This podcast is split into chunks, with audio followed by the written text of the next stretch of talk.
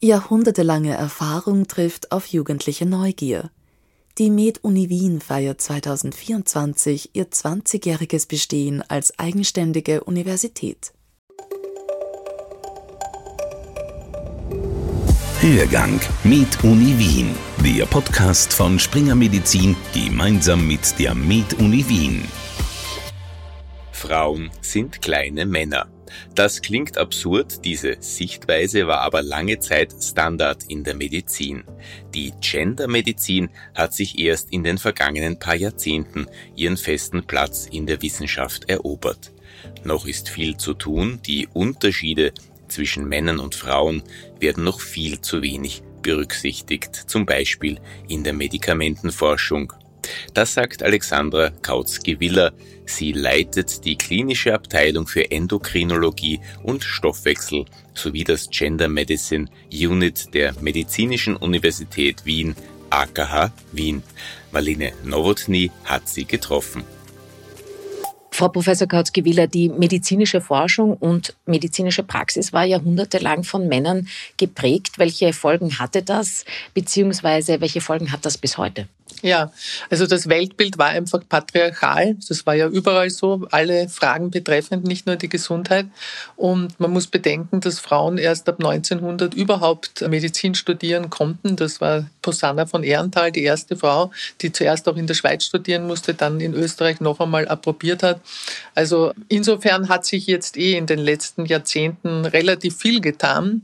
Aber es ist einfach das gesamte Weltbild Männer dominiert gewesen und so war halt auch in der Medizin der Prototyp Mann. Bis vor einigen Jahren war die medizinische Forschung an einem Standardpatienten, wenn man so will, orientiert. Was kennzeichnet denn diesen Standardpatienten? Also es war auch nicht die Männer, sondern ein bestimmter Typ Mann, eben 35 Jahre alt, 80 Kilo circa weiß. Das heißt, wir wissen natürlich auch nicht viel über ältere Männer, deren Probleme, Buben, junge Männer und bestimmte soziale Gruppen, Ethnien. Also das sind ja auch ganz viele Unterschiede, wo wir auch viel Forschungsbedarf noch haben.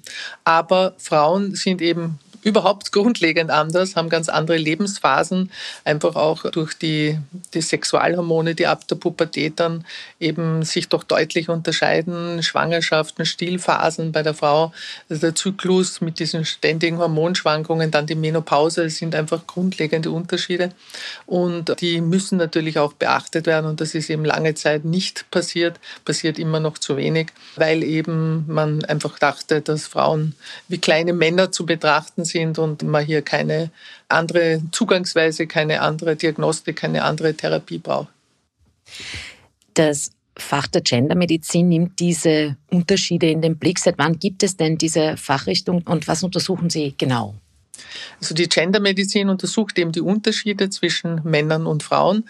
Und zwar einerseits biologische Unterschiede, also körperliche Unterschiede im Wesentlichen durch die Geschlechtschromosomen XX bei der Frau und XY beim Mann festgelegt und eben die Sexualhormone, die eben in unterschiedlichen Lebensphasen unterschiedlich stark wirksam sind. Und auf der anderen Seite hat man aber nicht nur die Biologie, sondern ganz stark auch gesellschaftliche Faktoren, kulturelle Einflüsse, Geschlechterrollen, die wir lernen, die wir übernehmen und die unser Leben, unser Verhalten einfach stark beeinflussen. Beides wirkt zusammen darauf hin, wie wir gesund sind, es empfinden und auch Krankheiten entwickeln und sie beschreiben und letztlich dann auch, wie sie therapiert werden. Also auch das Geschlechter behandeln, denn ist natürlich auch wieder wichtig, kann auch zu Unterschieden unterschiedlichen Ergebnissen in der Medizin führen. Also beides, Biologie und Umwelt, beeinflussen einander in der geschlechtsspezifischen Medizin und das Ganze kommt dann noch komplexer durch die Epigenetik, dass eben auch Umweltfaktoren ja tatsächlich Genaktivität ändern, also auch direkt auf die Biologie Einflüsse haben, Sexualhormone vielleicht auch das Verhalten ändern. Also es sind hier so viele Verschränkungen, dass es auch sehr schwer ist, das auseinander zu dividieren. Sie nehmen eben diese Unterschiede in den Blick. Sie haben es gerade schon gesagt, da geht es eben nicht nur medizinische Unterschiede, sondern auch Fragen der Sozialisation. Wenn wir jetzt ein aktuelles Beispiel betrachten, die Pandemie und das SARS-Coronavirus 2, konnten denn da zum Beispiel gendermedizinische Unterschiede festgestellt, erforscht werden? Ja, das, die Pandemie ist eigentlich ein, ein großartiges Beispiel, wo man alles durchspielen kann, alle Facetten der Gendermedizin. Einerseits sind biologische Unterschiede, die hier ganz wesentlich zu den unterschiedlichen Effekten der Covid-19-Erkrankung bei Männern und Frauen beitragen, nämlich dass Frauen durch die beiden X-Chromosome, aber auch durch ihre Sexualhormone Östrogen, Progesteron dominant hier ein besseres Immunsystem haben, eine bessere Immunabwehr, bessere Antikörperbildung, schnellere Eliminierung der Viren. Männer eben äh, hier empfänglicher sind für die Virusausbreitung und äh, schwerere Infektionen entwickeln. Sie werden viel häufiger auf die Intensivstation transferiert werden müssen, weil sie eben schwerere Verläufe haben, haben eine höhere Sterberate. Wir haben erstmalig jetzt in der Todesursachenstatistik auch in Österreich Covid-19 genannt und da sind eben bei den Frauen 8 Prozent, bei den Männern 9 Prozent. Also auch in Österreich sind mehr Männer als Frauen bisher verstorben, obwohl die Infektionsraten sind gleich, also gleich viel Männer wie Frauen in den meisten Ländern, auch in Österreich, haben die Infektion bekommen.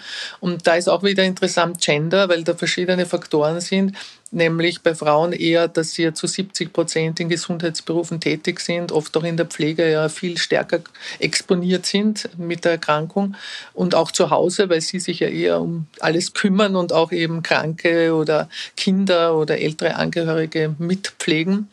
Diese unbezahlte Care-Arbeit ist dann natürlich auch ein höherer Risikofaktor. Und auf der anderen Seite aber Männer auch das risikoreiche Verhalten haben, wo sie eher Hygienemaßnahmen missachten, die ganzen Vorschriften nicht so eingehalten haben. Das ist auch untersucht, auch in Österreich sowie in vielen anderen Ländern. Also hier kommen verschiedene Komponenten zum Tragen, aber Männer haben insgesamt sowohl von der Biologie als auch vom Gender jetzt mit diesem Verhalten, auch Rauchen, Alkohol, was bei Männern eben auch noch mehr dazu kommt und dass sie mehr Zusatzerkrankungen haben, die zu schwereren Verläufen führen, wie Diabetes, Adipositas in jüngeren Jahren nämlich. Das alles tragt dazu bei, dass sie eben die schwereren Verläufe haben. Also in dem Fall Gender eher sowohl vom Gender als auch vom Sex her, also Biologie und Verhalten, dass die Männer insgesamt das höhere Risiko haben. Sie haben ja eingangs schon diesen Standardpatienten beschrieben der spielt eben auch eine, eine Rolle bei der Medikamentenentwicklung. Da ist es ja bei Studien auch so gewesen, dass die dass Medikamente ganz lang unter Anführungszeichen nur für Männer entwickelt wurden und nur an Männern getestet wurden. Hatte das denn medizinische Folgen für Frauen? Gibt es da ein Beispiel? Ja, die medizinischen Folgen sind einfach, dass die Therapien oft nicht maßgeschneidert sind für Frauen und vor allem nicht auf die einzelnen Lebensphasen abgestimmt. Es ist sicher ein Unterschied, ist die Frau vor der Menopause, in welcher Zyklusphase ist sie, wo die Hormonspiegel einfach sehr unterschiedlich sind oder ist sie nach der Menopause, nimmt sie die Pille oder hat sie eine Hormonersatztherapie, wie ein Medikament wirkt oder auch wie sich bestimmte Krankheiten manifestieren. Und da wissen wir ja praktisch nichts. Also die Medikamentenforschung muss man froh sein in den klinischen Studien, wenn, weiß ich nicht, 20, 25 Prozent Frauen inkludiert sind. Das sind üblicherweise aber solche, die ganz sicher nicht schwanger werden können, meistens eben postmenopausale. Oder wenn sie prämenopausal sind, dann muss ganz sicher ausgeschlossen sein, dass eine Schwangerschaft ist. Also das schließt ja schon von vornherein ganz viele Frauen aus. Und wir brauchen einfach auch viel mehr Informationen für Medikamentenwirkung bei jüngeren Frauen oder Frauen in der Schwangerschaft, weil Frauen werden älter schwanger.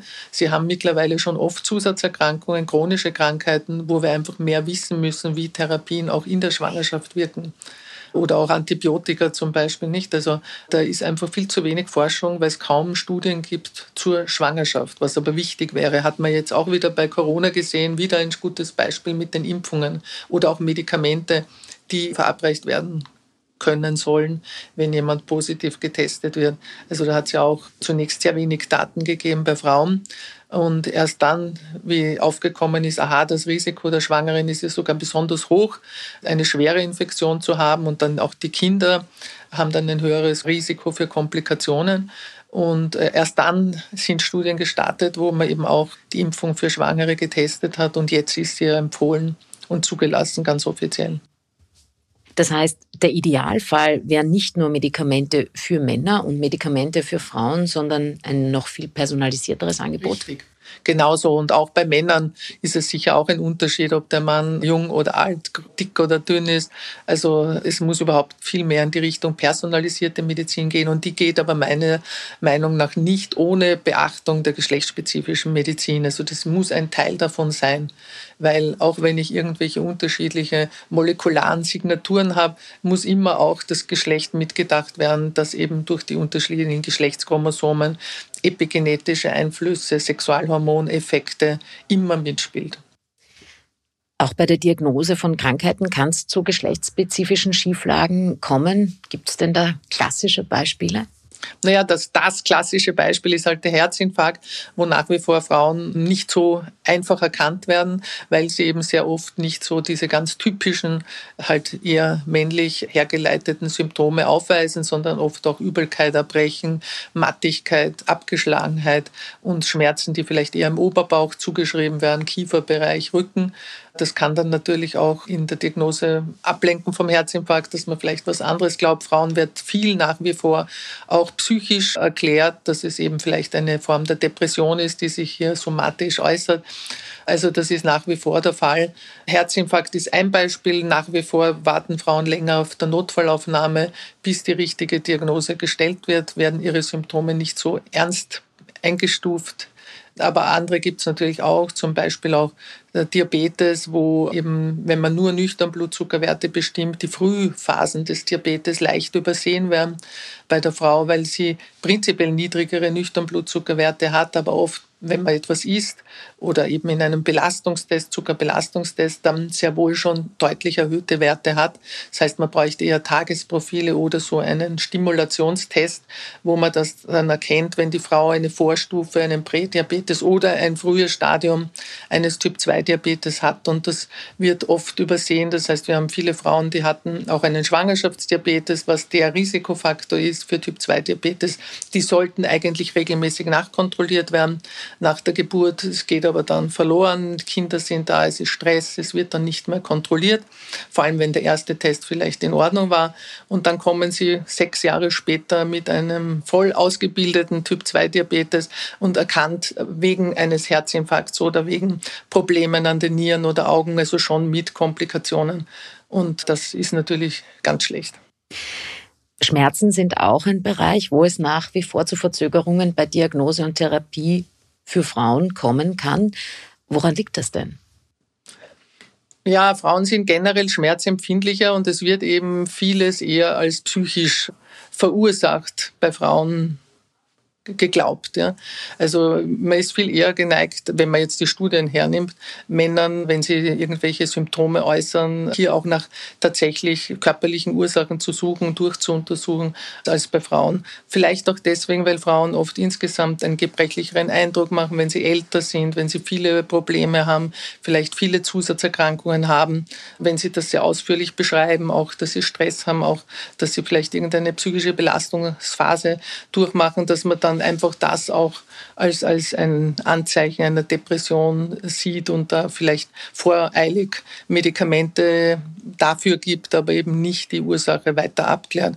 Das könnte eines sein. Das andere ist, dass offensichtlich wie verschiedene Studien gezeigt haben, auch die Dosis oft nicht passt, dass Frauen entweder unterdosiert oder überdosiert sind. Also das sind viele Dinge. Sie vertragen auch bestimmte Schmerzmittel weniger gut. Ist eines der vielen Probleme, wo wir immer noch keine echte Lösung oder Antwort haben. Wie ist das denn insgesamt mit Blick auf medizinische Studien? Über diese Schieflage haben wir ja vorhin schon gesprochen. Wo gibt es denn da noch Aufholbedarf? Na, Aufholbedarf gibt es wirklich in jedem Fach. Also das kann man ganz, ganz klar sagen. Selbst die Kardiologie, wo es die Gendermedizin ja den Ursprung genommen hat mit dem Herzinfarkt, selbst da kommen laufend neue Ergebnisse. Jetzt gerade ist aktuell auch die Herzschwäche, wo wir wissen, dass Männer und Frauen sich deutlich unterscheiden. Und diese Form der Herzschwäche, die ältere Frauen eher haben, dieses steife Herz, wo ja die Füllung des Herzens eingeschränkt ist und die aber genauso gefährlich ist grundsätzlich wie die andere Form, die Männer ja haben, wo ja die Auswurfsleistung eingeschränkt ist.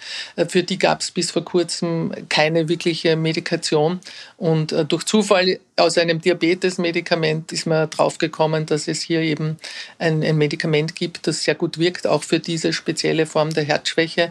Und das wird jetzt mittlerweile eben auch für Herzschwäche gegeben, auch wenn man keinen Diabetes hat. Aber das war, wie gesagt, fast kann man sagen, ein, Zufallsergebnis in den Studien, die eben zum Diabetes gelaufen sind. Und bis vor kurzem haben sich wenige mit dieser Erkrankung beschäftigt in der Wissenschaft. Und das ist aber etwas, was hauptsächlich ältere Frauen haben.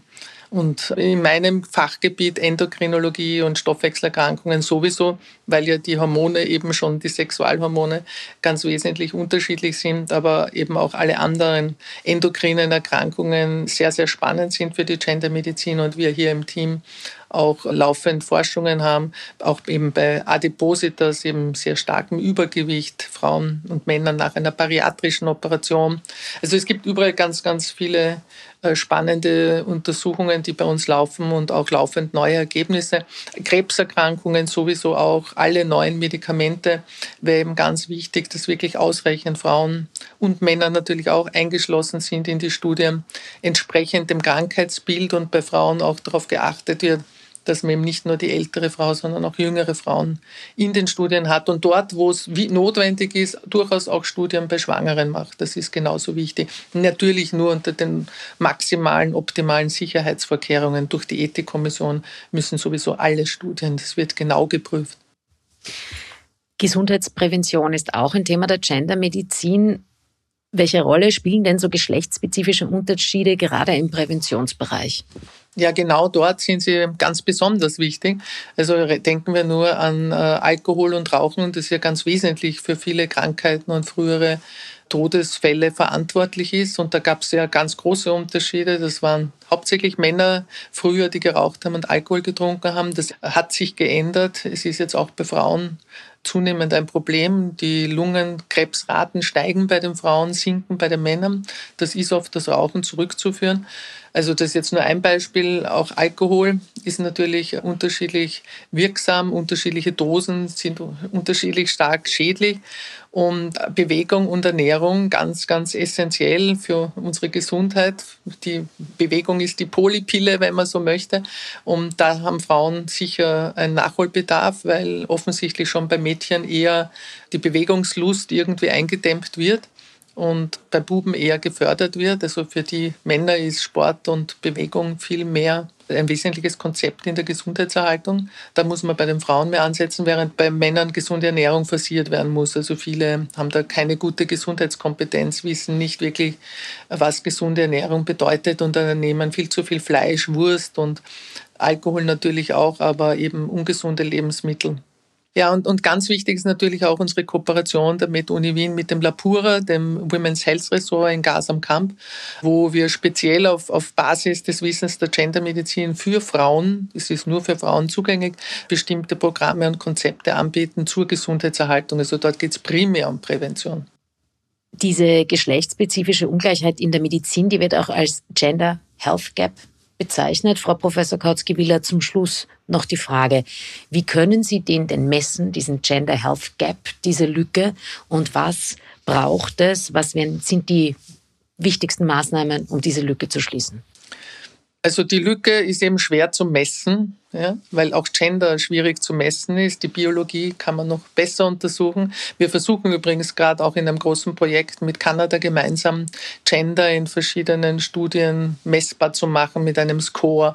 Aber das ist eben gar nicht so einfach und da hat man auch interessante Ergebnisse. Komme ich jetzt nochmal zu einer früheren Frage zurück, dass nämlich zum Beispiel, wenn wir jetzt wieder Herzerkrankungen nehmen, äh, Gefäßerkrankungen nach dem Herzen, das äh, haben prinzipiell im jüngeren Alter ja Männer das das höhere Risiko, einen Herzinfarkt zu bekommen. Aber wenn man jetzt anschaut, Gender, also Eigenschaften, Verhaltensweisen, die eher Frauen zugeordnet werden. Pflege eben von Kindern, sich kümmern in der Familie, also Arbeitsaufteilung und natürlich auch Bildung, sozioökonomischer Status, diese Dinge. Dann kommt heraus, dass das eher dem Frauen zugeordnete Verhalten Gender ungünstig ist, unabhängig davon, wie die tatsächlichen kardiovaskulären Risikofaktoren sind. Also während Frau als biologisches Geschlecht Vorteil ist, ist Gender weiblich in dem Fall auch bei Herz-Kreislauf-Erkrankungen ein Nachteil. Und das haben wir sowohl in den Studien in Kanada gesehen als auch in Österreich. Also das ist generell so.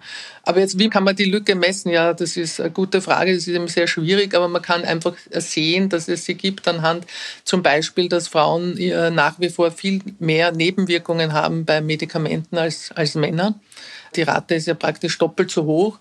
Oder auch, dass sie in den Studien die Zielwerte für das LDL-Cholesterin, für den Blutzucker, H1C-Wert ist so unser Maß für die Einstellung, dass sie den viel schlechter erreichen oder der Blutdruck nicht so gut eingestellt ist. Also da sieht man, es gibt hier diese Lücke. Und dass allein die Lebenserwartung, Frauen haben zwar längere Lebenserwartung, ungefähr immer noch fünf Jahre als Männer, aber die gesunden Lebensjahre sind gleich, bei 57 ungefähr in Österreich, bei Mann und Frau. Also da ist auch ein Gap, nicht?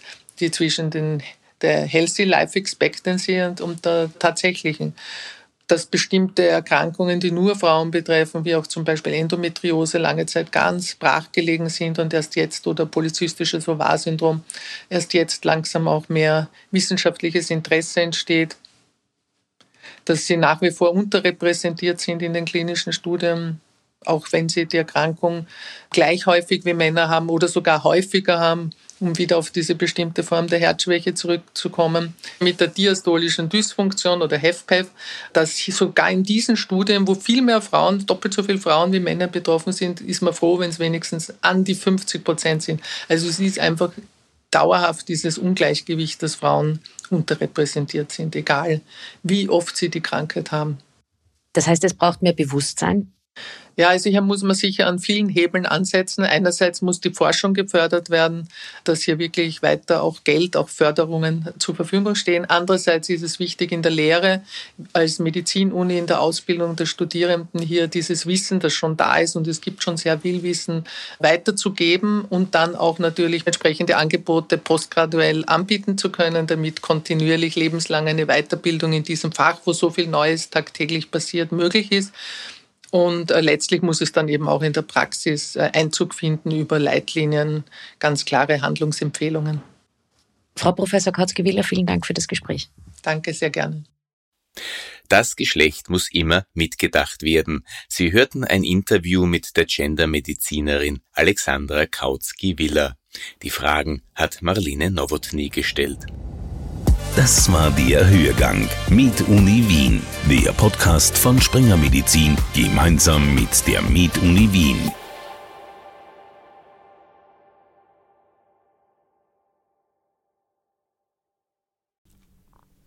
Sie wollen keine neue Podcast-Folge mehr verpassen? Dann abonnieren Sie am besten gleich unseren Newsletter. Den Link zur Anmeldung finden Sie in der Folgenbeschreibung.